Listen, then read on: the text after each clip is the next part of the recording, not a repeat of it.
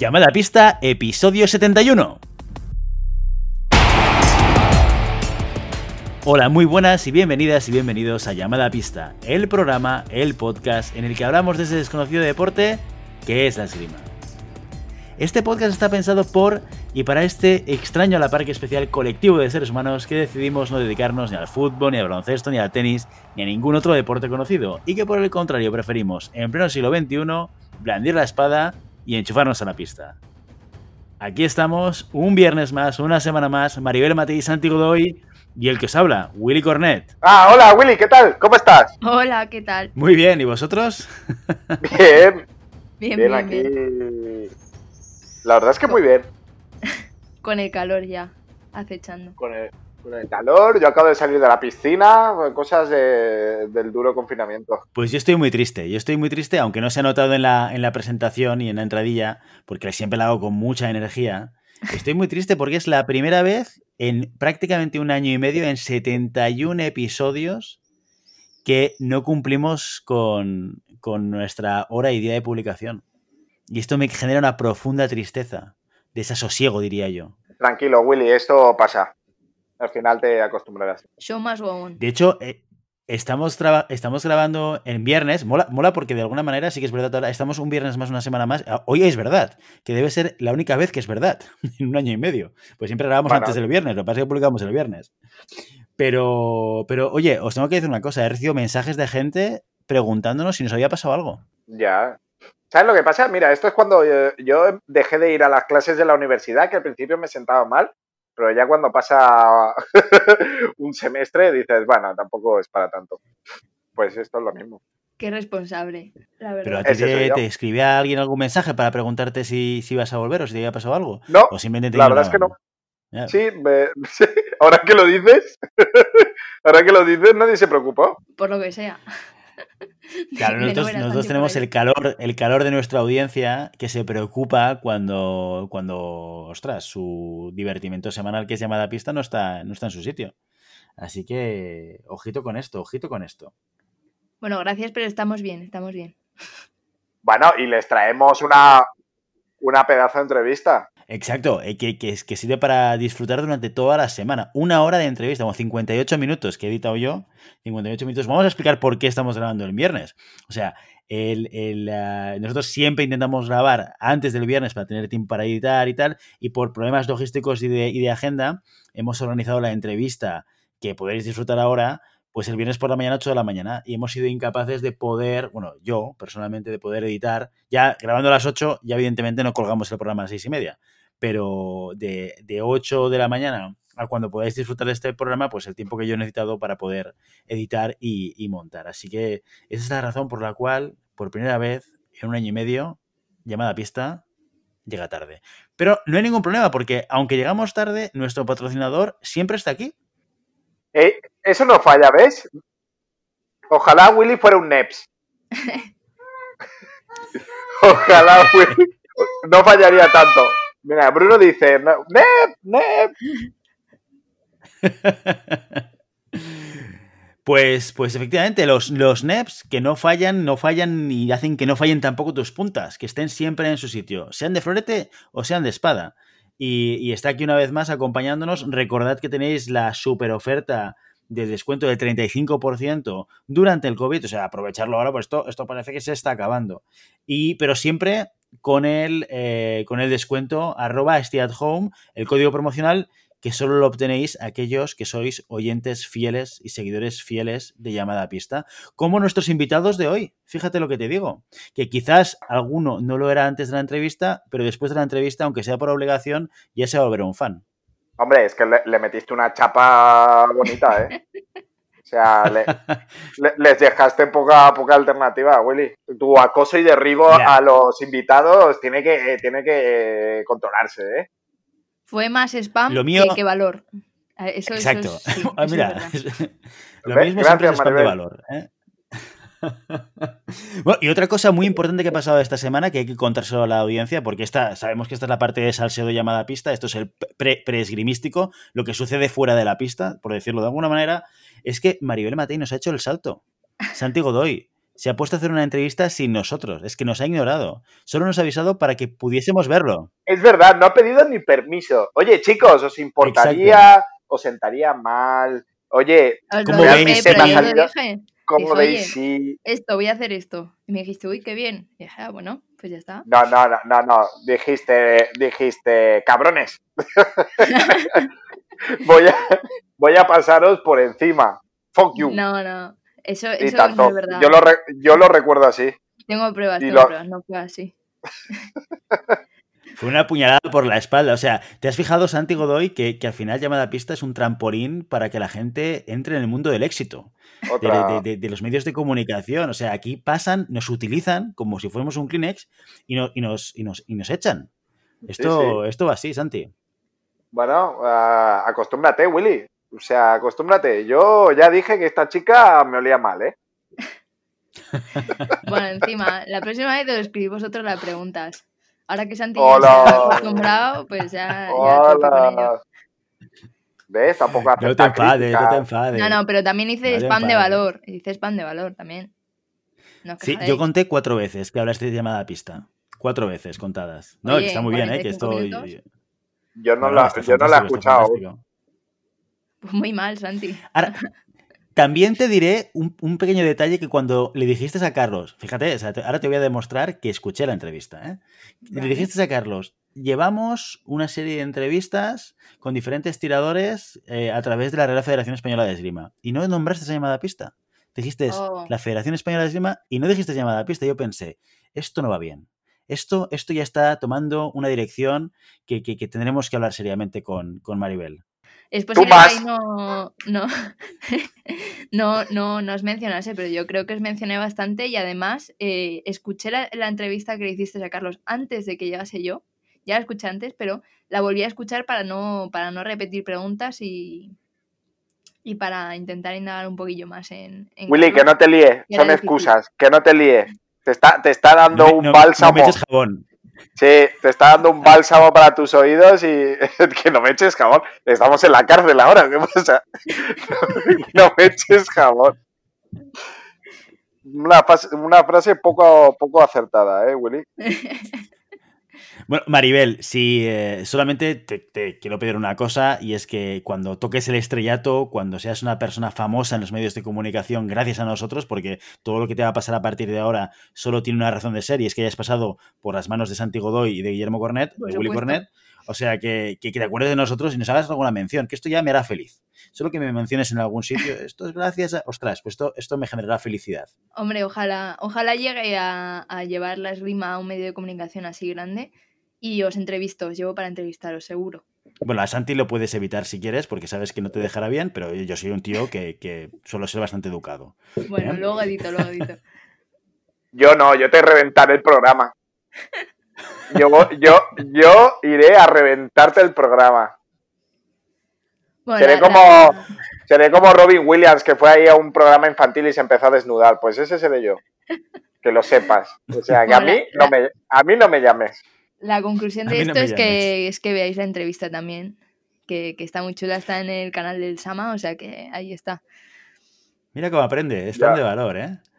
En Eh, Instagram míralo. tienes que decir, en el canal de Instagram de la Sama, en el IGTV, ¿eh? porque hay un enlace. Ah. de- si, entráis dentro del perfil, hay un enlace y luego te lleva al IGTV de, de Instagram. Que ya te digo yo, que yo lo he visto.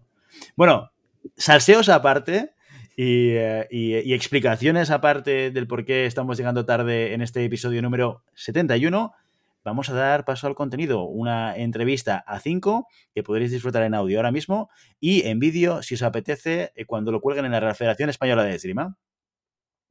Así que, audio dentro. ¿Haces tú la intro, Willy? Hago yo la intro.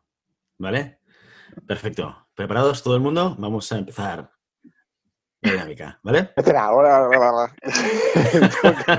Tus ejercicios de calentamiento, Santi. Madre mía, es muy temprano para esto, ¿eh? Lo sé, lo sé. Venga, va, vamos a empezar, va. Hola, muy buenas y bienvenidas y bienvenidos a Llamada Pista, si nos estáis escuchando por el podcast. Y bienvenidos también y bienvenidas a la Real Federación Española de Esgrima, si nos estás viendo las caras en este mismo momento. Aquí estamos un viernes más, una semana más. Maribel Matei. Hola, Maribel, buenos días. Hola, buenos días. Santiago Godoy. Santi, buenos días. Aquí estamos para hablar, para charlar, para debatir, en definitiva, para ejercitar un poco la esgrima hablada. Y con nosotros hoy tenemos dos invitados de lujo. Hoy nos hemos arriesgado a incorporar a una quinta persona dentro de la conversación y dentro del combate lingüístico esgrimístico. Y tenemos con nosotros a Javier Martín, presidente de la SAMA, eh, eh, Sala de Armas de Madrid, que es una, una sala de armas con tres armas al mismo tiempo. Muy buenos días, Javier. Buenos días a todos. Y también tenemos a Gaby Martínez, entrenador del club Espadas Colgadas de Cuenca, en donde hacen sable y espadas y espada a nivel de ocio. Muy buenos días, Gaby. Hola, buenos días, ¿qué tal estáis? Muy bien. Oye, antes de empezar, eh, comentarte, Gaby, habíamos hablado de ti en el podcast. No sé si escuchaste el podcast en el que hablamos de eh, la, vuestra sala de armas. Porque no, sé a, raíz de dónde, creo que algún... Eh, eh, a una persona que entrena allí con vosotros, se puso en contacto con nosotros y nos pareció súper interesante el, nombre de la, sala de armas, el Club de Espadas Colgadas de Cuenca. Así que de ti ya hemos hablado en el podcast, que lo sepas. Pues luego buscaré cuál es para, escucharlo, claro está. No, no, no, no, me preguntes cuál es porque llevamos 71 episodios y la verdad es que he perdido la cuenta de, de dónde hablamos de qué. Va a haber que escucharlos todos, entonces. Habrá que hacer un intensivo. Oye, muchísimas gracias por venir hoy. Eh, hoy eh, hemos hecho una pausa en, las conversaciones y las entrevistas que estábamos haciendo tiradores. Veníamos de haber hecho una serie de programas dedicados exclusivamente a hablar de los tiradores, de cómo les está yendo. Y esto está muy bien, hablar de, cómo están viviendo el confinamiento, pues los que han tenido el parón eh, de, de ejercitarse, muchos de ellos en la carrera hacia Tokio, y cómo se replantean la vuelta.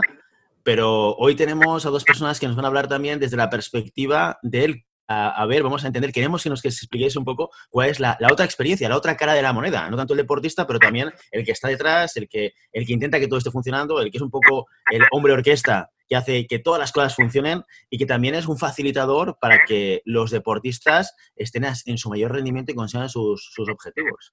Así que si os parece, vamos a empezar con preguntas de actualidad. Maribel Mate, yo sé que tienes una lista de preguntas, una buena batería de preguntas para nuestros invitados hoy. Así que vamos a empezar. Pues sí, bueno, llevamos en esta situación desde, desde marzo y, bueno, la primera pregunta yo creo que es obligada, que es cómo se ha adaptado vuestros, vuestros respectivos clubes al, cierre de instalaciones. Si tuvisteis tiempo para, organizar ese, cierre y, un poco organizar los flecos que suelen quedar. Bueno, pues empiezo yo si queréis. La verdad es que tiempo, pues digamos que hemos sido un poco obligados. Nosotros, lo nuestro es una instalación eh, que, tiene propiedad municipal, con lo cual ahí vienen las cosas dadas y no tenemos mucho margen, ¿no? El tiempo para avisar a, los socios y, cerrar, básicamente. O sea, que, hemos sido un poco obligados con la legislación que se ha ido marcando a nivel estatal. O sea, que, y en este caso, pues a nivel de la Comunidad de Madrid, que es de donde donde es nuestra sala. Así que, hemos tenido el tiempo que, que, nos han dado, básicamente. Justito, pero bueno, para avisar a la gente ya se estaba viendo cómo iba la situación y, sabíamos que, se iba a cerrar y, no hemos tenido el margen suficiente. Ya las otras cuestiones, pues ya la iremos viendo a lo largo de la entrevista. Vale, Abril, si quieres. Eh, pues bien, nosotros eh, la situación es parecida. Eh, nosotros también estamos dentro de un polideportivo, que, cual es municipal, por supuesto. Entonces estamos un poco en la misma. Nos hemos tenido que adaptar a lo que nos ha, nos ha ido llegando, la información que nos ha ido llegando. Y la misma, o sea, de un día para otro se para, se cierra, coger lo que podáis y a correr, de alguna manera. Y ahora sí, hasta ahora, justamente queremos pensar que aquí donde estamos nosotros en Cuenca, ya a partir del lunes, martes, ya se debería de ir retomando la actividad, pero está por ver todavía, claro. Esto como de un día a otro te van poniendo la normativa, te van cambiando, te dicen una cosa y luego pues habrá que ver. ¿Y cómo se han ido adaptando eh, los entrenamientos a distancia? Estamos viendo muchas iniciativas, pero ¿cómo estáis eh, manteniendo que, los tiradores se mantengan en, en forma para en cualquier momento abrir la sala y empezar a trabajar? Pues mira, nosotros ahora mismo eh, entrenamiento cero, no tenemos un seguimiento de los tiradores para que vayan haciendo físico, porque bueno, de hecho ahora mismo eh, el planteamiento básicamente que, estamos barajando es que cuando tengamos la oportunidad de abrir, que ahora mismo, por lo menos en la Comunidad de Madrid, nosotros todavía no tenemos opciones, la situación es tan sumamente eh, delicada a la hora de, mantenimiento de las distancias, de seguridad y de, los, protocolos de protección, que, el inicio del trabajo va a ser de, preparación física, con lo cual eh, digamos que, es como si ahora mismo estuviéramos de vacaciones de verano, largas vacaciones de verano, y vamos a arrancar haciendo físico cual pues bastante tiene la gente con la situación que tiene como para encima marcar eh, un, programa de, acondicionamiento físico que está muy limitado. O sea que, digamos que ahora mismo pues, nuestros están parados, salvo lo que cada uno de forma mm, personal quiera trabajar, ¿no? Y, también un poco pues en función de los espacios que, que disponga, claro. O sea, os planteáis la vuelta como una pretemporada, digamos.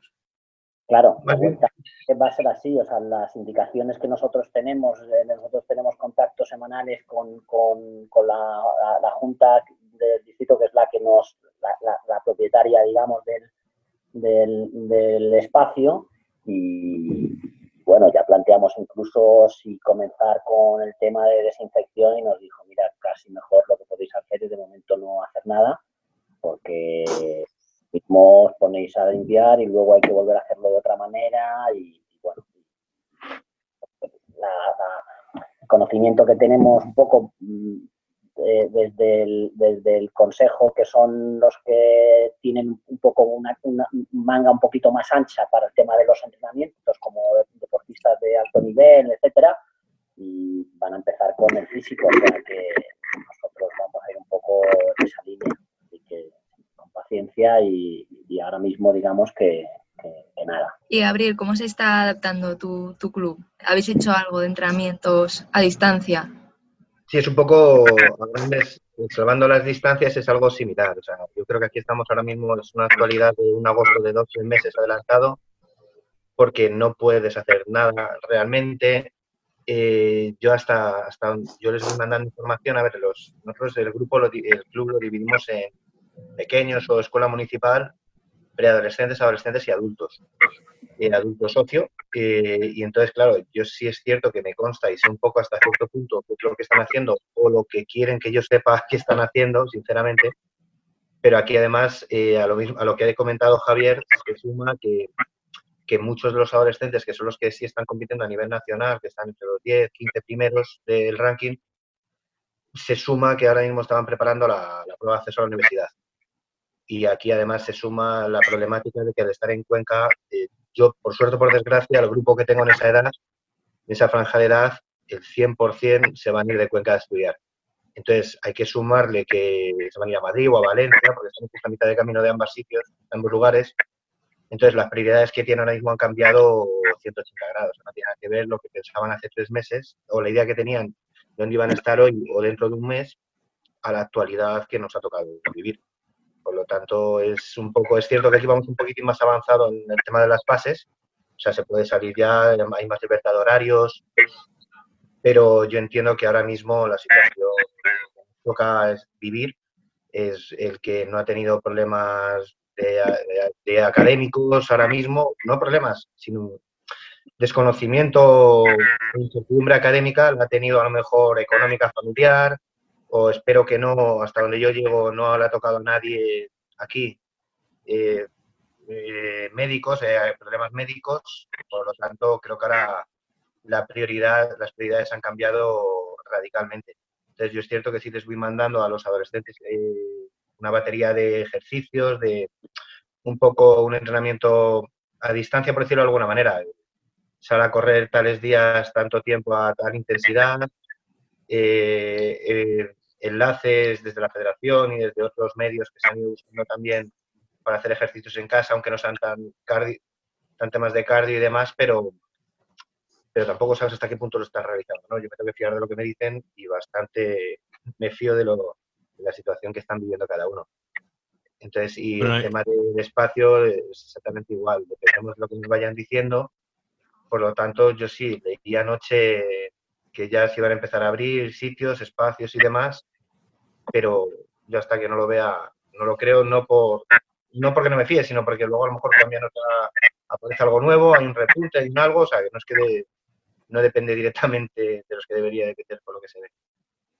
Bueno, es una situación muy complicada eh, eh, y, yo creo que todos un poco estamos, claro, es que incluso el gobierno, eh, como improvisando. Viendo un poco en la medida en la cual van surgiendo nuevos datos, nuevas circunstancias y, y tomando decisiones, ¿no? Y todos, al final, todos estamos a la cola un poco qué es lo que dicen para nosotros poder actuar, ¿no? Eh, ayer teníamos a nuestra compañera Mariel Matei haciendo una entrevista a Carlos Llavador en Instagram de la Sama. Javier, esto es spam gratuito, ¿eh? que, lo, que sepas. ¿eh? Aquellos que no hayan visto la entrevista, eh, apuntaros al Instagram de, la Sama, que esto está muy bien, oye, que así ves a Maribel Matei con Carlos Llavador hablando sobre esgrima. Y, y Maribel le hacía una pregunta a Carlos que me gustaría también replicaros a vosotros, que es eh, cómo veis todas las iniciativas que se están eh, montando desde el confinamiento y seguramente de manera progresiva para mantener a la gente conectada con sus clubs o conectada con los ejercicios. Y me refiero sobre todo pues, a iniciativas de, clases online o, incluso estas competiciones que se han puesto ahora de moda eh, desde aquella iniciativa que hizo We Are el Gato y, que luego también han replicado en otros contextos de hacer competiciones online a través de votaciones. ¿no? ¿Cómo veis vosotros este tipo de iniciativas? No lo sé. Eh, yo la verdad es que estoy bastante desconectado.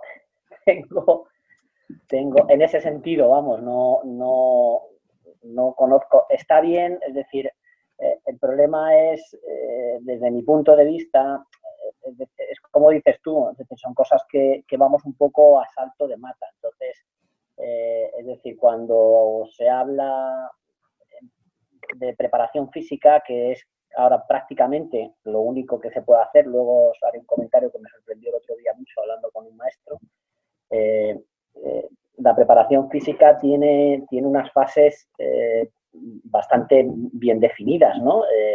es decir, tú, tienes un periodo preparatorio, buscas, hay, hay, picos de forma, pero el problema es que aquí no sabemos ni cuándo va a empezar. Entonces, eh, yo creo que el planteamiento es, digamos, de mantenerse un poco, no anquilosarse, pero no más allá de eso.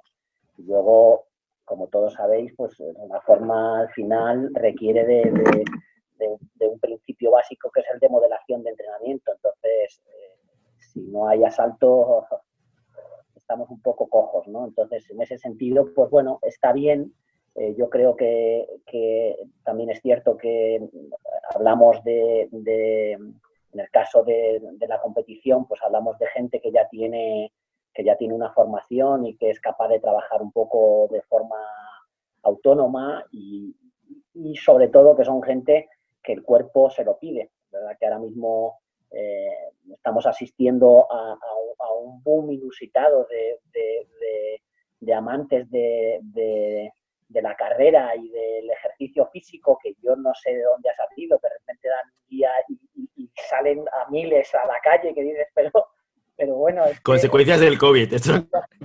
Consecuencias del COVID, yo tengo una amiga médico que dice traumatología está lleno. O sea, imagínate de la gente que estaba. Eh, deseando hacer deporte, de, pero que nunca había hecho deporte. Bueno.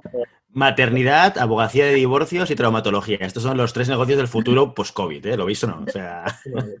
Todos esos se relajarán una vez que abran los bares. Una vez que abran bares ya la gente no podrá no saldrá a correr.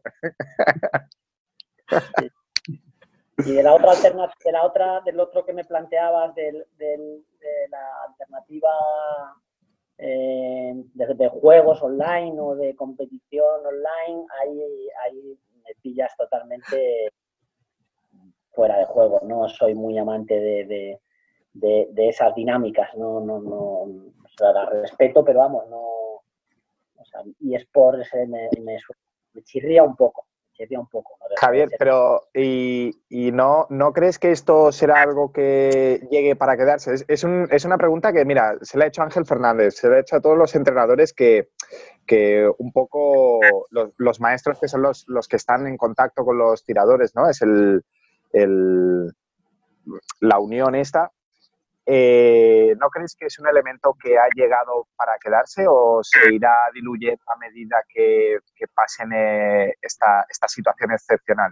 Ángel Fernández me decía, por ejemplo, que eh, el vínculo maestro-alumno, el binomio este, era muy importante en la esgrima, porque además es un deporte súper complejo, donde la sensación se tiene que transmitir, pero sí que decía que había una parte que era posible que se viera impulsada o se viera, se viera potenciada por esta situación en el trabajo, en el trabajo online. Tú como teniendo un, club de, de, tanta referencia, em, ¿te lo planteas esto o simplemente dejarás que pase? Eh, bueno, no, me lo he planteado. mira, yo el otro día eh, charlaba con, con el maestro Carlos Fernández Ugalde, algunos sabrá, eh, su maestro de sable que lleva años ya trabajando en Nueva York y bueno, pues ahí le ha pillado exactamente la misma situación. Eh, y él tiene cuatro o cinco alumnos eh, a los que da clase online. Dar clase.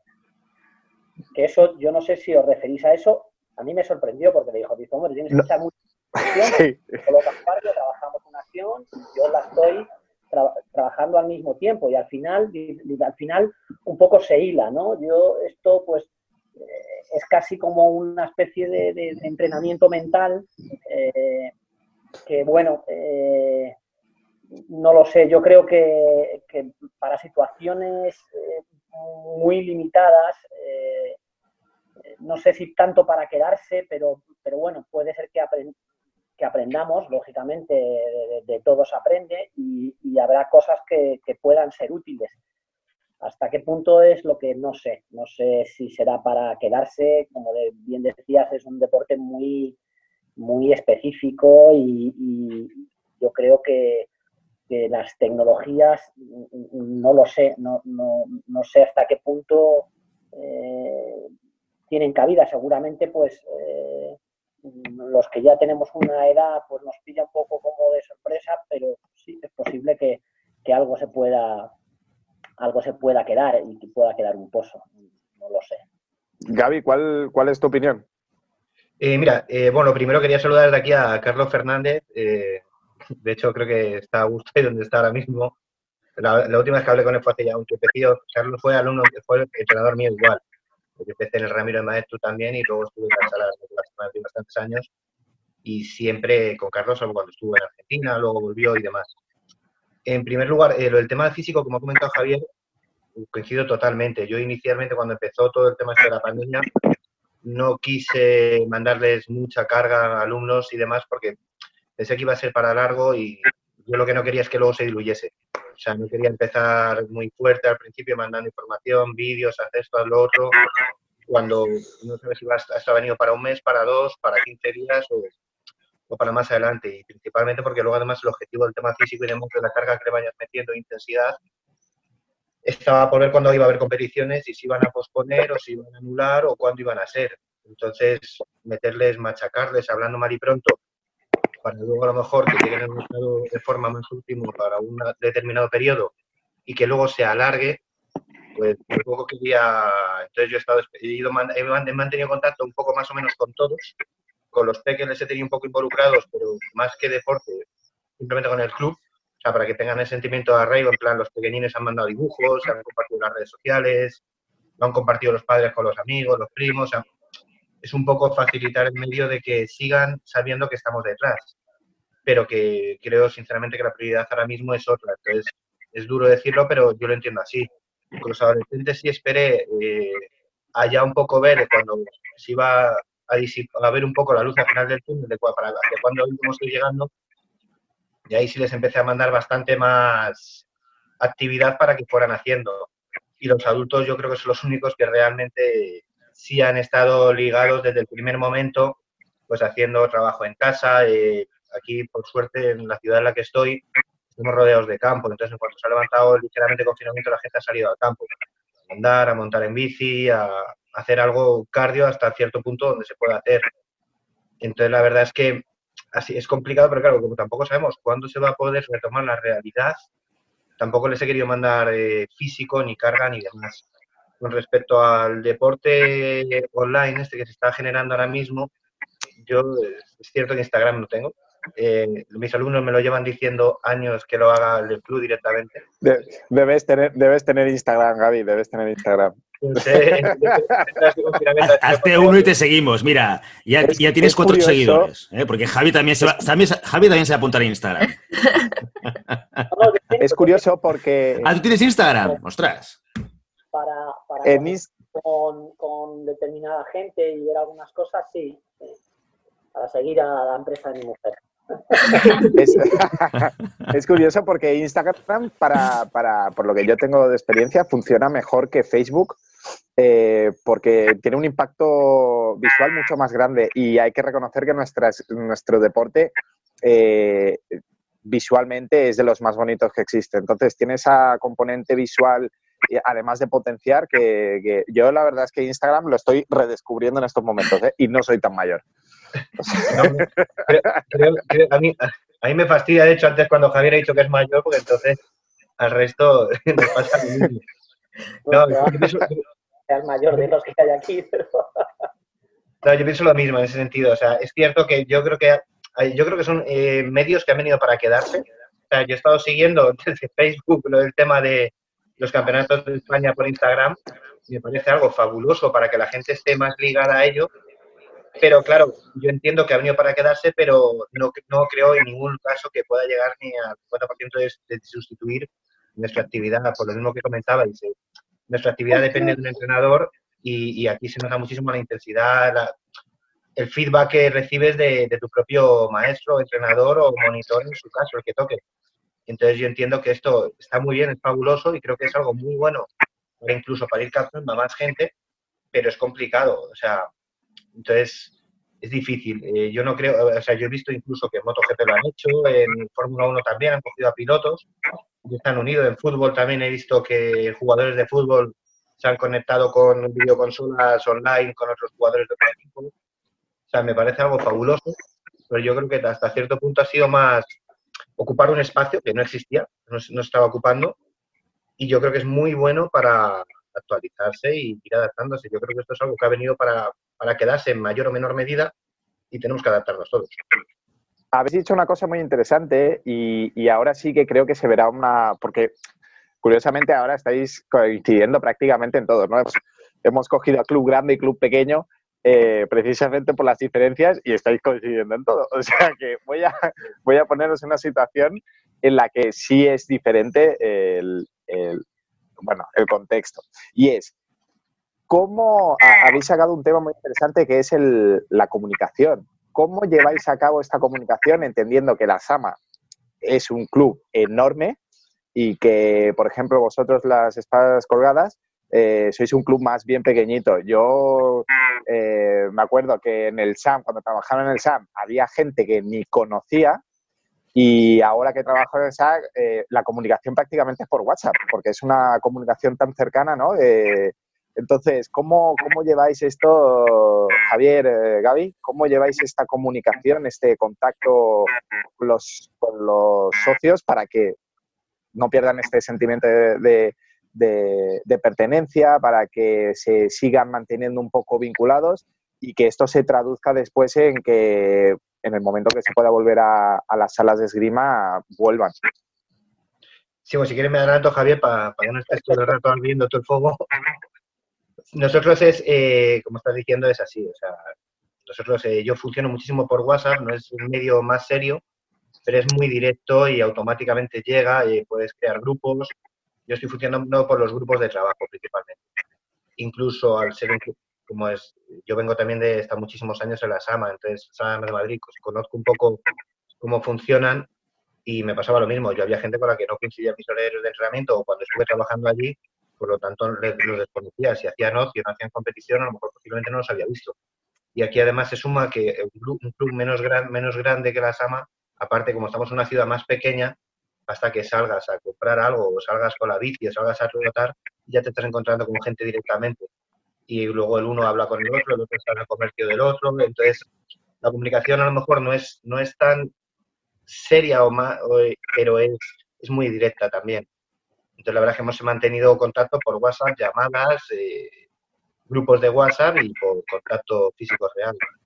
Pues nosotros, eh, bueno, eh, hay siete maestros, con lo cual eh, yo estoy convencido que aunque antes cuando se estaba comentando el tema de, la preparación física, estoy convencido de que mm, alguno con sus alumnos de competición habrá tratado de trabajar algo y, y un poco por su, por su cuenta. Yo ahora mismo no estoy en contacto permanente con, con, ellos, sino que es el director técnico el que, que, que sí lo hace como, como tal.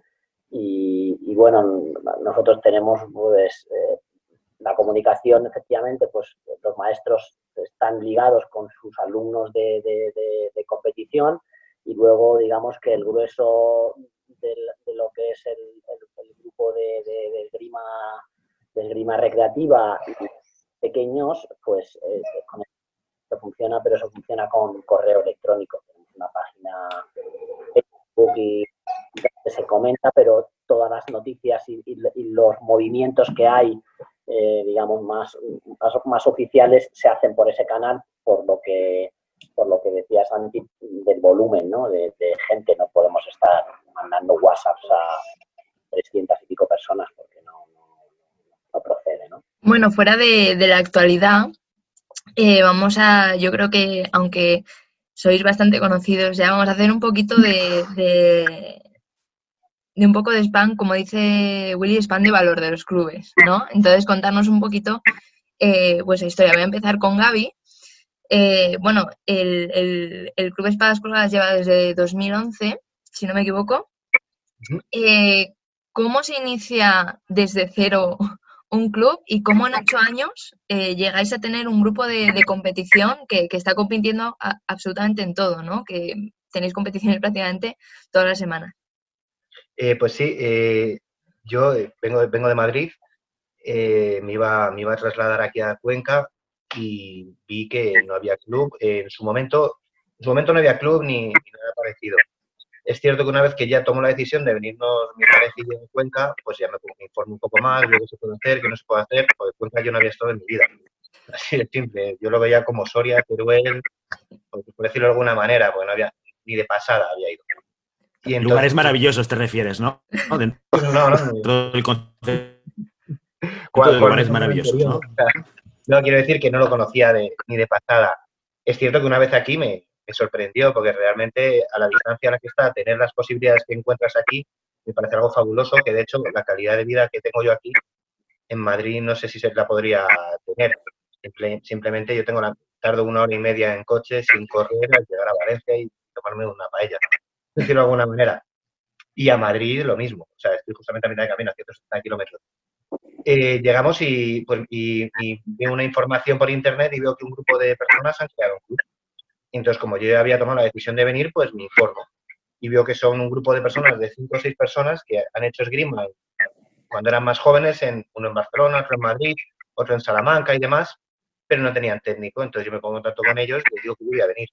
Entonces, que había dos opciones. Y entonces, ya una vez ahí, pues ya, una vez que estoy yo, pues ya podemos llegar también a los peques. Entonces ya, yo mío, mi principal objetivo es crear cartera, crear formación, crear esgrima a nivel pequeñito, por decirlo de alguna manera. Y eso es lo que hace que vaya creciendo exponencialmente. Inicialmente era un club universitario, trabajaban, eh, funcionaba en la universidad, pero era ya, digo, era un grupo de amigos que, que estaban haciéndolo muy bien, pero por medio de vídeos, de, porque antes Internet no estaba como está ahora mismo, no hablo hace 50 años, hablo hace 10. Entonces, eh, no había tantos tutoriales, no había tantas ayudas, eran vídeos antiquísimos que, estaban, es como estaban funcionando. Y una vez aquí, pues empezamos a funcionar con los peques, los peques van creciendo. La principal eh, problemática que yo, con la que yo me encuentro aquí es que los chicos, como antes he comentado ligeramente, una vez que cumplen los 18, el 80-90% se van. lo cual es normal, es una ciudad pequeña y todos quieren a una ciudad más grande. Eh, por lo tanto, es complicado y entonces ya el objetivo ahí cambia. Yo mi objetivo como, como maestro era formar tiradores para el día de mañana llegar a, equipos nacionales y demás. Ya una vez que te das cuenta de cuando llegan en sus óptimas condiciones de edad y de entrenamiento, pues se te van a ir. Lo cual es fabuloso porque lo han decidido ellos, lo han escogido ellos, pero entonces ya el objetivo cambia y se pasa más a un objetivo de formación y competición, pero a menor escala. Y la verdad es que ha salido bien, por suerte, están funcionando bien las cosas estamos compitiendo, como muy bien has dicho, tanto niños de menos de 10 años, menos de 12, menos de 14, eh, cadetes, junior, absolutos. Estamos compitiendo a nivel regional, a nivel nacional y, algunos ya han acudido a las Copas del Mundo.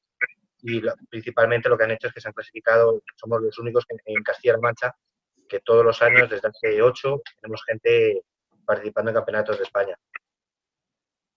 Gaby, ¿te dedicas 100% a, a lo que es el entrenamiento y la gestión del club? Eh, hasta hace un año sí. Eh, eh, desde hace un año empecé a diversificar un poquito más, pero más que nada por una necesidad de ocupar espacio y de tiempo. Tenía todas las mañanas libres y aquí no era necesaria tanta gestión. Entonces, sí empecé a organizarme un poco más mi horario de mañana. Oye, eh, eh, por mi parte, eh, felicidades, Gaby, por haber iniciado esta iniciativa. Yo creo que justamente el, deporte de la esgrima necesita gente que tenga la capacidad y la motivación de emprender. Emprender es muy complicado siempre, en todo lo que hagas, ¿no? Pero además en la esgrima, que es nicho-renicho, ¿no? O sea, que es, que es como una cosa como muy, muy concreta, yo creo que la valentía que tienes que tener para poder emprender y dedicarte a esto es altísima. Y yo creo que clubs eh, ubicados en, en, contextos o en centros donde no hay tanta posibilidad, no hay tanto centro urbano, pues un Barcelona, un Madrid, eh, un Valencia, donde seguramente ya por población ya va a ser más fácil conseguir una, mínima capacidad, también hace que la esgrima se practique muchísimo más. No, yo, lo que entiendo es que cuando alguien hace algo que le gusta, creo que, creo que es más sencillo también. No, no, sin duda, sin duda. Pero necesitamos gente que emprenda y que haga este tipo de cosas para poder expandir la esgrima lo máximo posible. Gracias. Qué bonito, ¿eh? eh qué, momento. ¿Has ¿eh? visto? Este momento, momento de, amor y de alegría. A Gaby, aprovechalo porque, porque Willy es muy rancio, ¿eh? Pero es muy bonito. No, yo, en lo que llevamos. Es doble. en lo que llevamos tengo claro que tengo que ver los, 70. Tengo que escuchar el resto de podcasts y Instagram luego. Solo, solo por la crema que te he echado, ya tienes que escucharlos todos, ¿eh? Sí. Bueno, en el caso, en el caso de, Javier de la, de Sala de Madrid es distinto porque la Sala de Madrid tiene mucha historia ya y, un gran prestigio a nivel nacional, incluso internacional. Eh, ¿Cómo se logra eh, un club, eh, tú que llevas tantos años, con tanto éxito? ¿Cómo se construye ese éxito a lo largo del tiempo? Pues no hay mucho misterio, es, es trabajo, es trabajo y como dice Gaby, pasión yo, recuerdo, mm, cuando lo has comentado, Santi, eh, una vez que, vinieron a verme, parece que eran Miquel Roca y, Miquel Ojeda, eh, a ver un poco, ¿no? Eh, eran nuestros rivales directos. años, ¿ah, ¿eh? años. Y, y, fueron un día día hermoso y, bueno, esto, no, para ver un poco cómo funcionáis, dónde está el secreto. Y yo recuerdo en aquel entonces, luego, la instalación suya cambió y, tiene una, magnífica instalación y yo les dije básicamente el único secreto porque eh, hablábamos del, verano, yo nosotros cerramos el verano y digo, bueno, el único secreto es el aire acondicionado, es decir, sin aire acondicionado es muy difícil trabajar. Pero todo lo demás no hay ningún misterio. O sea que fue tu culpa, fue tu culpa que pusiste aire acondicionado, tu culpa en positivo, ¿eh? Porque yo viví el SAM, yo, yo, vengo del SAM y viví esos veranos asfixiantes y muchos, yo creo que muchos se quedaron con el camino. Yo creo que mató más gente esa sala de Sirima que el COVID, fíjate lo que te digo. Y luego pusieron aire acondicionado y se podía tirar en verano. Es que era otra cosa, ¿eh? Era una prueba de fe. Entrenar ahí era una prueba de fe. ¿Ves? Eso sí que saca espartanos. O sea, ¿te gusta la esgrima? Pues vas a, vas a sufrir la esgrima en todo su... Sí. Pero bueno. es francamente complicado. Pero sí, o sea, es decir, yo ahora cuando diga, bueno, ¿cómo es arrancar una, una sala? Nosotros, eh, es verdad que, que, que, llevamos 50 años ya eh, trabajando, pero, pero hemos reempezado dos veces. Una vez cuando nos fuimos a Valle Hermoso desde el Palacio de los Deportes, que es verdad que estábamos en una, en una, en una situación, en el año 89 creo recordar, estábamos en, una situación que era para un cambio para mucho mejor, porque, porque la instalación era más grande y tal, pero sí es cierto que te encuentras en una instalación de repente de cero cuando todo lo tenías más o menos montadito y tal, y cuando, cuando empiezas de cero cambias de barrio, eso supone un, cambio muy importante porque nosotros cuando estamos en el Palacio de los Deportes teníamos al centro relativamente cerca y, bueno, pues eh, claro, gente, eh, sobre todo niños, pues al final, eh, niños que les llevan los padres a, entrenar, pues lógicamente no, no, van a, perder 40 minutos en llegar a la, a la sala nueva y, los pierdes por el camino. Ganas nuevos, pero esos nuevos se ganan a base de mucho trabajo, de, años, de paciencia y, como se dice, de pico y pala, ¿no?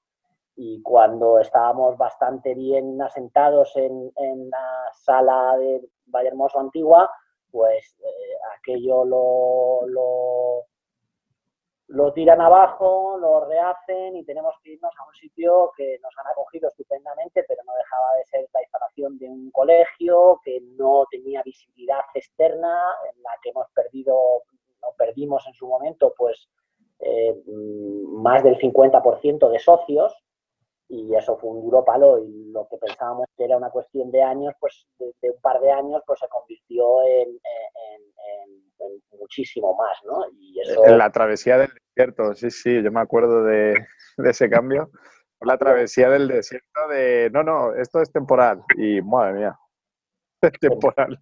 Temporal, temporal y además, claro, van cambiando cuando tienes las cosas más o menos organizadas cambio, cambia el signo político, ahora el que está aquí ya no tiene nada que ver, en fin, ha sido, ha sido muy, muy, una tarea muy ardua recuperar un espacio para poder entrenar, ahora pues estamos, digamos, levantando, pero volviendo a tu pregunta, eh, es verdad que la clave yo creo que está en, bueno, pues en, una exigencia en el trabajo, en ese sentido, eh, pues Mm, todos los que estáis aquí conocéis a Javier Calvo y su forma de funcionar y es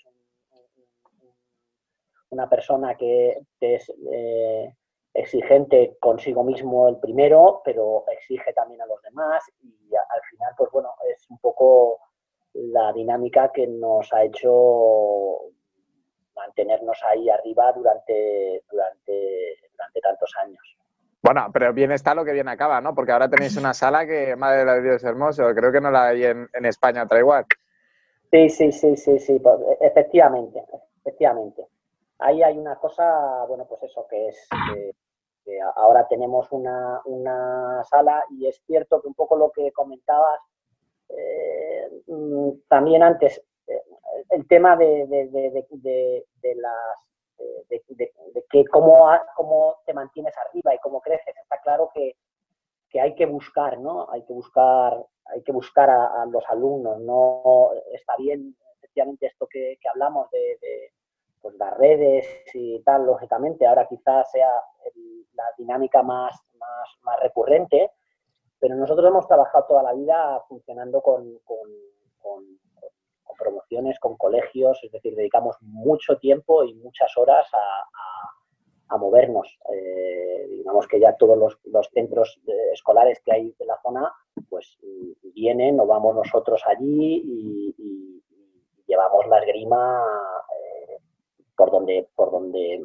por donde vamos. De hecho, yo que sigo ligado con el Alpeto también, yo no vivo en Madrid, vivo, vivo en la zona de la sierra y yo monté una, una sala hace, hace 20 años aquí en un pueblecito pequeño que se llama Hoyo de Manzanares y, y, esa sala pues ha salido otra, otra, digamos que son satélites que tenemos, otra en, Torrelodones, que es el municipio que está aquí al lado, otro en Villalba, es decir, eh, y de ahí pues un poco lo que le pasa a, a Gaby, eh, tiene unas limitaciones en, cuanto a sus alumnos que, llega un momento en que se pierden, pues nosotros, debido a las situaciones que tenemos, claro, si por ejemplo yo tengo en el, centro de, de Hoyo, entrenan los sábados, entonces es muy difícil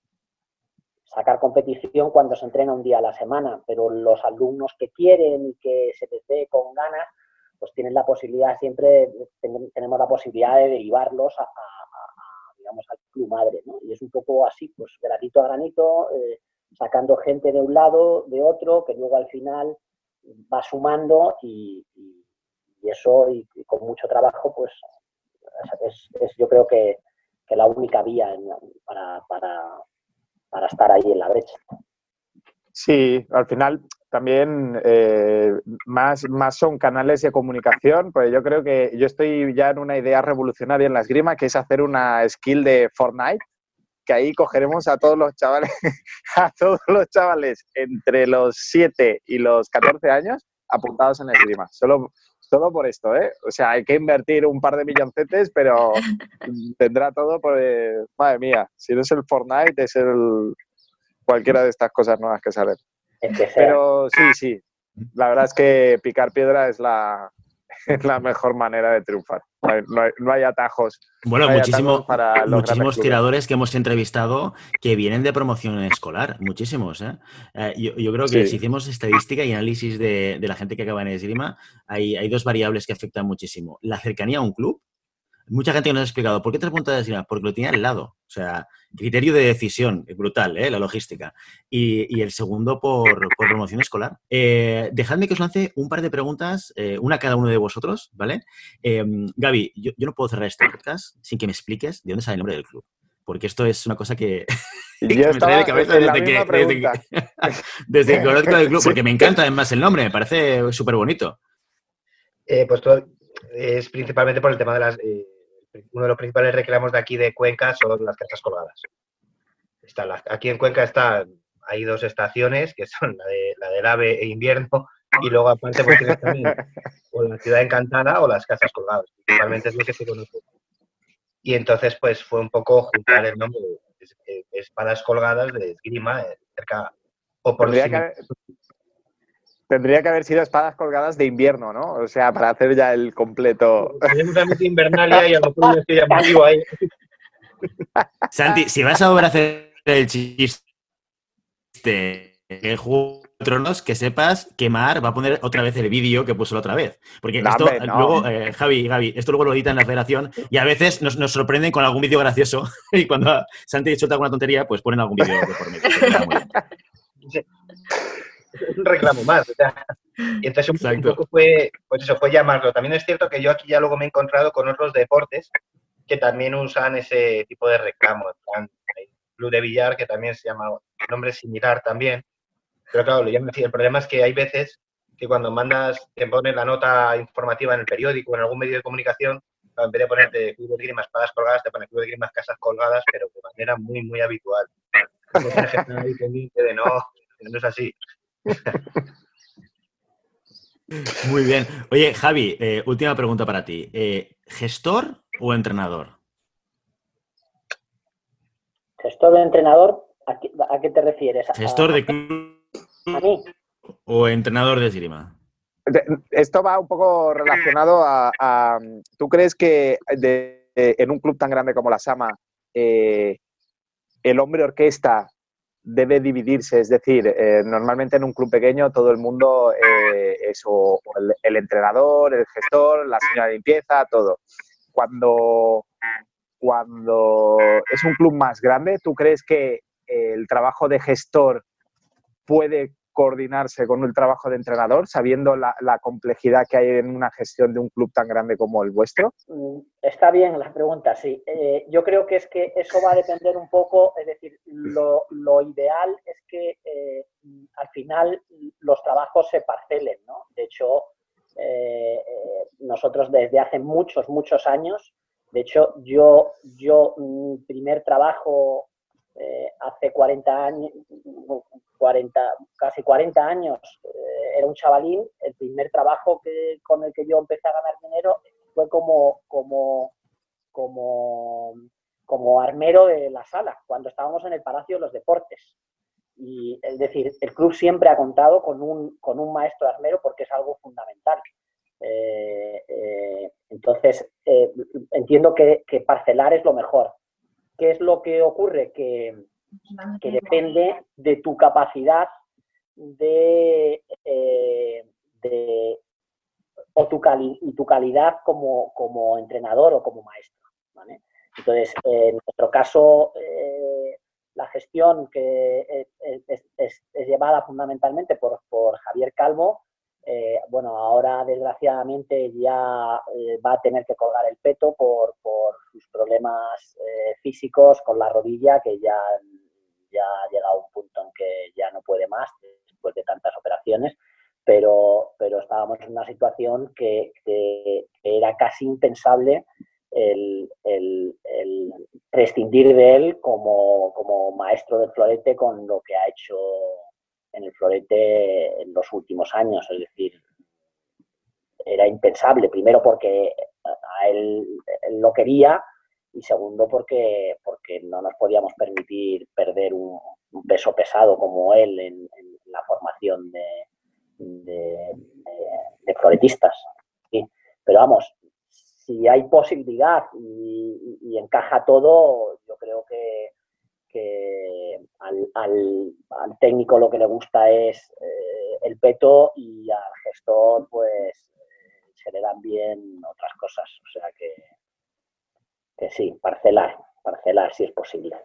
también hay una de las cosas que ha hecho muy bien Javier, yo creo, eh, desde que yo recuerdo, yo a Javier también le conozco también, es que también se ha rodeado siempre de técnicos o de maestros, yo creo que muy, muy, muy competentes. O sea, no se me ocurre otros, o sea, el, engranaje que tiene la sala de armas de Madrid, tanto el sable como el florete como la espada, es gente muy, muy válida y muy fuerte, pero no de ahora, de siempre. O sea, yo creo que siempre los técnicos que ha habido han sido de, aparte del trabajo, que eso se presupone un poco de un, club grande, de la gente que está ahí metida. O sea, además siempre gente que se ha involucrado de más mucho también, pues se ha formado gente bastante bien. Entiendo yo. Bueno, ya, ya por último, eh, quería hacer una pregunta porque muchos de nuestros oyentes en llamada pista, no sé si en la federación también, pero nos consta que llamada pista sí, son eh, como Willy, son tiradores intermitentes, son gente que ya se dedica al ocio. ¿Cuál es la importancia del, ocio en, en vuestros clubes? Depende un poco del número de, volumen. Claro, yo, por ejemplo, yo la esgrima ocio, yo le doy un peso muy, muy elevado, ya no solo en cantidad o en calidad, sino en que son muchas veces los que ponen un poco la, puntita a, que la gente va al club a divertirse, a disfrutar, a pasárselo bien. O sea, no quiere decir que los de competición no se lo pasen bien ni vayan a disfrutar, está claro. Pero se, se percibe perfectamente el que viene a entrenar, que es más, ya no por edad, de adolescencia o demás, sino que el ocio ya ha dejado en su casa el trabajo, ha dejado en su casa mejor la familia y tiene un rato para él directamente para ella, claro está. Y es un poco más, y eso se percibe, o sea, hasta el punto yo he tenido, yo tengo, por ejemplo, acuerdos con, con empresas de aquí de, Cuenca, pues de gente de, que viene a estudiar aquí, se va, pero no de, no de España, sino de fuera. Me viene muchísima gente asiática a lo largo del año, eh, de Estados Unidos también. Y hace dos años eh, me obligan a que venga para que hablen el idioma. Entonces no te permiten hablar en inglés, ellos tienen que hablar en español. Es una especie de intercambio que tenemos con ellos, ¿vale? Y llegó un punto que fue fabuloso porque encontré gente que habían faltado esgrima porque tenían molestias, no habían dicho nada, pero estaban en el bar esperando a que salieran el resto. O sea, era hasta el punto de que habían formado un grupo de diferentes culturas que venían simplemente para pues, las cañas de después directamente. Eso es muy común en la grima, ¿eh? Lo de las cañas de después. Creo que es más común que la esgrima en sí. Pero habían cruzado fronteras. O sea, yo pillé ahí a un americano y a un asiático que no se conocían de nada, simplemente de esgrima, que por lo que sea, habían tenido más, más historia de trabajo, de lo que fuera, pero no querían dejar de venir al resto. Igual me pasó con unos padres de unos alumnos que se me apuntaron también a ocio, que uno también corría maratones, tuvo que prescindir un poco de la actividad durante una temporada, pero no prescindió de venir luego a esperar a sus compañeros fuera. O sea, la gente de competición son más adolescentes y demás que luego van a seguir quedando, van a seguir saliendo por ahí, van a seguir teniendo contacto pero yo lo que entiendo es que si no fuese por la esgrima ocio, habría un volumen muy elevado de personas que no tendrían ese arraigo por este deporte que yo creo que, que sinceramente otros deportes no llegan a alcanzar. Bueno, nuestro caso es que es, es, un, es una, una, pieza clave. Bueno, yo creo que en nuestro caso en casi todos los, los clubes. Es curioso como, como por ejemplo, el eh, Club de Alcobendas, Club Recreativo de Esgrima Alcobendas. O sea, el planteamiento que ellos hacen inicialmente es que es un club recreativo, aunque luego pues eh, ha derivado en lo que, lo que ha derivado, que tiene su, su, ámbito competitivo perfectamente definido y trabajado y, muy bien llevado.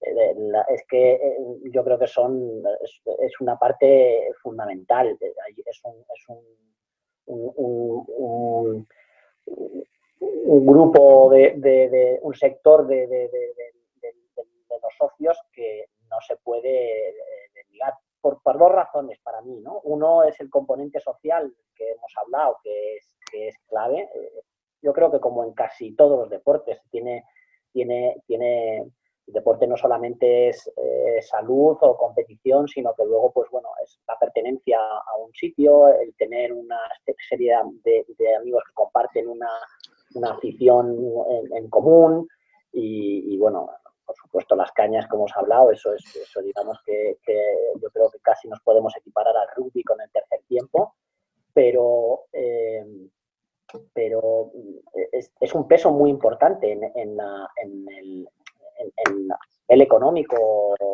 también que, hay que llevar. Y sobre todo, eh, yo no lo sé, yo me he dedicado a la educación física durante, durante muchos años, soy licenciado en educación física y en todos los centros en donde he estado eh, he dado esgrima. Eh, y quiero decir, yo no lo sé, es un poco la, percepción que yo tengo.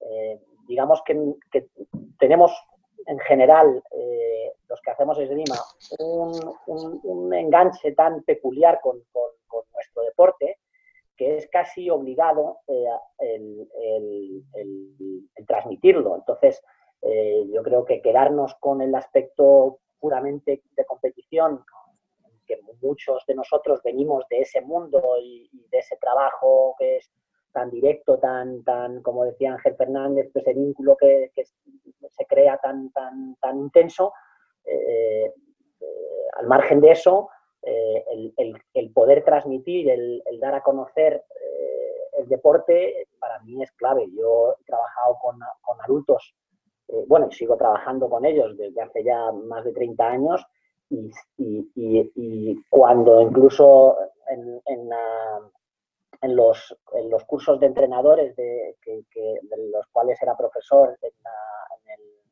la escuela de, la federación, siempre lo comentaba, decía, con que seáis capaces de transmitir la mitad de lo que habéis sentido cuando vosotros empezasteis a hacer esgrima, yo creo que, que es más que suficiente lo que te reconforta. Entonces, eh, ver a la gente que empieza, que, que, que, que siente esa, esa, ese interés, eso, eso no tiene precio. Para mí no tiene precio, sea en un niño o sea en un adulto. Y es verdad que también los adultos te dan otro juego, es, conoces un montón de gente, o sea, el perder esa, esa, ese, ese, ese grupo de gente es impensable. O sea, la grima recreativa es una parte fundamental, para mí fundamental. Sí, no, yo de hecho, justamente, perdona Javier, yo ahí, es que justamente con el tema de confinamiento, además, luego vas retomando conversaciones con personas a lo mejor que las tenías un poquito más olvidadas. Y hace un mes hablé con una persona que había sido alumno mío en un club que también tuve yo en Carabanchel, donde vivía antes. Y luego se lo dejé a mi hermano cuando yo me vine a Cuenca. Y me he enterado hace un mes que uno de mis alumnos que tuve allí, luego entró un alumno y ahora se han casado hace unos años, de hecho y entraron por esgrima de ocio, pura y dura. Y me enteré hace... ¡Qué bonito! Confinamiento. No, pues son, son, un poco de parecer tonterías, pero ellos son bolas. O sea, también ver... No, no, yo, yo me casé con una alumna mía, imagínate. Yo ahí no voy a decir nada. ¿Ves? Eh, eh, Mar, ahí tienes para el vídeo. Claro, pero son cosas que eso otros deportes lo consiguen, está clarísimo, pero es cierto que si consigues ese tipo de situaciones, joder, yo creo que es hay veces que hay, hay, hay objetivos que pueden, no, no se pueden cuantificar, pero hay unos que, representan o pueden llegar a representar una, algo más o algo superior a, uno prácticamente deportivo. Está muy bien. Y aquí estamos para conseguir resultados. Todo, todo se por objetivos en este mundo. Pero es cierto que hay veces que hay objetivos que no son cuantificables y algo que son mucho más valorables, entiendo yo. Yo me quedo, me quedo con una cosa que estáis comentando, que no me lo había planteado hasta ahora y que es un buen aprendizaje. Si te planteas montar un club de esgrima, busca una ubicación donde haya un buen bar al lado. Porque las horas son hombre. fundamentales. Pero si eso, eso ya yo tenía estudiado cuando abrí yo el club, tenía estudiado ya el bar y el restaurante. Por- Porque eres un tío avanzado a tu tiempo, pero yo que un- eh, lo tengo claro. soy un poquito más como de letras, pues me ha un poquito más y, y lo he concluido a través de esta conversación, ¿vale? Oye, estaríamos horas, eh, Gaby, Javi. Exacto. Eh, Gaby, Javi, estaríamos horas hablando con vosotros. Es eh, súper interesante tener esta nueva perspectiva sobre, sobre la esgrima desde la perspectiva del club, pero no podemos seguir hablando más tiempo, tenemos que dejar aquí. Eh, entendemos que a partir de ahora vais a ser oyentes fieles de llamada a pista y, y si no lo sois, decid que sí, por favor, luego esto lo corto. Decid, sí, sí, sí, seguro, seguro, ¿vale? Así lo edito y queda fantástico. Vale, Javi, tú no tienes excusa porque tienes Instagram, nosotros tenemos Instagram, o sea, nos- síguenos, ya, ya, nada más acabar la conversación, nos sigues. Y luego así, así te enterarás cuando publiquemos algún programa. Y tú, Gaby, no, no hace falta que te hagas Instagram, pero si tú lo haces, tendrás un seguidor que seré yo, ¿vale? No, no, Y, voy a- eh, lo voy a hacer esta tarde, ya no. igualmente estamos en otras redes sociales, ¿eh? estamos en Facebook, estamos en, en Instagram, estamos en, estamos en Telegram, que si no tenéis grupito de llamada a pista de creadores aficionados, que es súper chulo, y, eh, y ahí nos podemos poner en contacto. Eh, Gaby, Javi, muchísimas gracias por vuestro tiempo, por levantaros a estas horas tan maravillosas que siempre nos agradecen todos los invitados y por haber compartido todas vuestras vivencias y experiencias con nosotros y con nuestros oyentes. Gracias a vosotros. Muchas gracias. Muchísimas gracias a todos. Gracias. Muchas gracias, que vaya bien el día. Igualmente, gracias. Muy bien, bueno, ¿qué, os ha parecido esta, esta entrevista? 58 minutos, 5 personas. Yo os tengo que confesar que pensaba que juntando a un segundo entrevistador y estando los- nosotros tres, nos íbamos a tirar por lo menos una hora y media. Pero nos hemos conseguido quedar en 58 minutos. Bueno, eh, pues sí, o sea, a mí me ha dado pena, la verdad, porque, porque el formato, yo creo que se han quedado cosas en el tintero, ¿no? Por hablar, porque es muy difícil, o sea, si ya es difícil a distancia, eh, por internet, entrevistar a alguien, porque siempre hay cortes de, internet y demás, con dos personas es muy difícil, sobre todo con dos personas que representan cosas tan, tan distintas, que al final también era el objetivo, ¿no? Eh, visibilizar dos realidades distintas de dos clubes distintos pero a la vez esto también nos ha, nos ha complicado un poco eh, la ejecución. Pero bueno, yo creo que, que ha sido interesante escucharles, la verdad. Qué bien habla esta chica, ¿eh, Willy? Dentro de poco te quita el puesto y luego me lo quita a mí. Y Bueno. ya la pista se lo queda a ella. Esto es, esto es muy peligroso. Tendremos que hacer. Tss, Santi, hay que llamar al sindicato. Esto Hay que llamar al sindicato, hay que sindicarnos primero, a ver si nos cogen, a ver si nos cogen y, y tal, y después ya le, le damos, le damos cera. Bueno, pero entra en el tema. ¿A ti qué te ha parecido? ¿Lo has disfrutado? ¿No lo has A mí- disfrutado? a mí me ha pare- ¿Has, aprendi- has aprendido algo? ¿Has aprendido algo, Godoy? Sí, no- o sea, al final eh, creo que las realidades de club grande, club pequeño no son tan eh, diferentes como podríamos parecer, ¿no? La diferencia simplemente es el, el recurso humano. Eh, ya Javier Martí dijo que tenía siete maestros. eh, bueno, al final en un club pequeño el- es el hombre orquesta, eh, por ejemplo, yo que soy entrenador, soy recepcionista, soy chico de la limpieza, soy... Pero bueno, es simplemente... A mí, a mí se me hace un poco como la, la película esta de Night Shyamalan, de Múltiple, pues ese soy yo. Pero al final... Al final... eh, las realidades son bastante similares y los problemas son bastante similares, como ya se ha podido ver. Una, una cosa que me ha llamado la atención es esa diferencia eh, en concepciones, ¿no? Porque al final el Sama es un club con muchísima historia, ya tiene mucho prestigio que obviamente hay que mantener, pero ya lo tiene. y mientras que, que Gaby nos decía que él tenía como problema principal que la gente se iba de Cuenca. Claro, al final, al estar fuera de, un, de una ciudad que, que sea núcleo de, de la esgrima, como es Madrid, como es Barcelona, ese problema no lo tiene tanto otros clubes de Madrid, aunque no sean tan grandes como el Sama, ¿no? Entonces a mí esa, esa preocupación de es que no puedo, mm, no puedo tener una concepción más allá de, de, de tener eh, tiradores en el equipo nacional porque es que se van a estudiar a otros sitios. Entonces yo creo que es algo que, que hay que valorar ese trabajo que, bueno, algo hace. Yo creo que al final mete en la esgrima gente que a lo mejor no dura, pero que, que, la, que la visibiliza igual. No, es eh, muy, muy importante lo que tú dices. Yo no había pensado en eso hasta que lo ha dicho Gaby en esta entrevista. Que sí que es cierto que, oye, promocionamos abrir salas de esgrima en otros sitios, en otras regiones, en otras ciudades, pero luego la evolución vital hace que mucha gente, pues en un momento determinado, se mueva y se mueva a las grandes ciudades. Entonces, al final, los clubes pequeños se acaban convirtiendo muchas veces en, en, en zonas de aprendizaje, lo que, lo que Gaby decía, ¿no? Y no lo había pensado hasta, hasta que Gaby lo estaba explicando. Así que, y, la otra y la segunda cosa es que, que, también he aprendido es que esto de las birras, esto de las birras no solamente es un tema del SAM. Por tanto, segundo aprendizaje, todo esgrimista, después de, después de coger una espada, coge una cerveza. Y hasta aquí nuestro episodio de hoy. Como siempre, queremos invitaros a que os pongáis en contacto con nosotros, nos deis vuestra opinión o nos digáis si queréis que hablemos de algún tema concreto o si tenéis alguna pregunta. Lo podéis hacer a través de Facebook, de Instagram, a través de la web, en llamadapista.com barra contacto y a, y a través del grupo de Telegram, donde si no estáis metidos, pues es que sé qué estáis haciendo. Y si el contenido de este podcast te gusta, no te olvides suscribirte, compartir este episodio en cualquier red social, darnos 5 estrellas en iTunes y comentar lo que quieras en iVoox y en Spotify. Muchas gracias por todo, por tu tiempo, por tu atención y por tu interés en este maravilloso deporte que es la esgrima. Nos escuchamos la semana que viene, esta vez on time. Hasta entonces. Adiós. Adiós, adiós.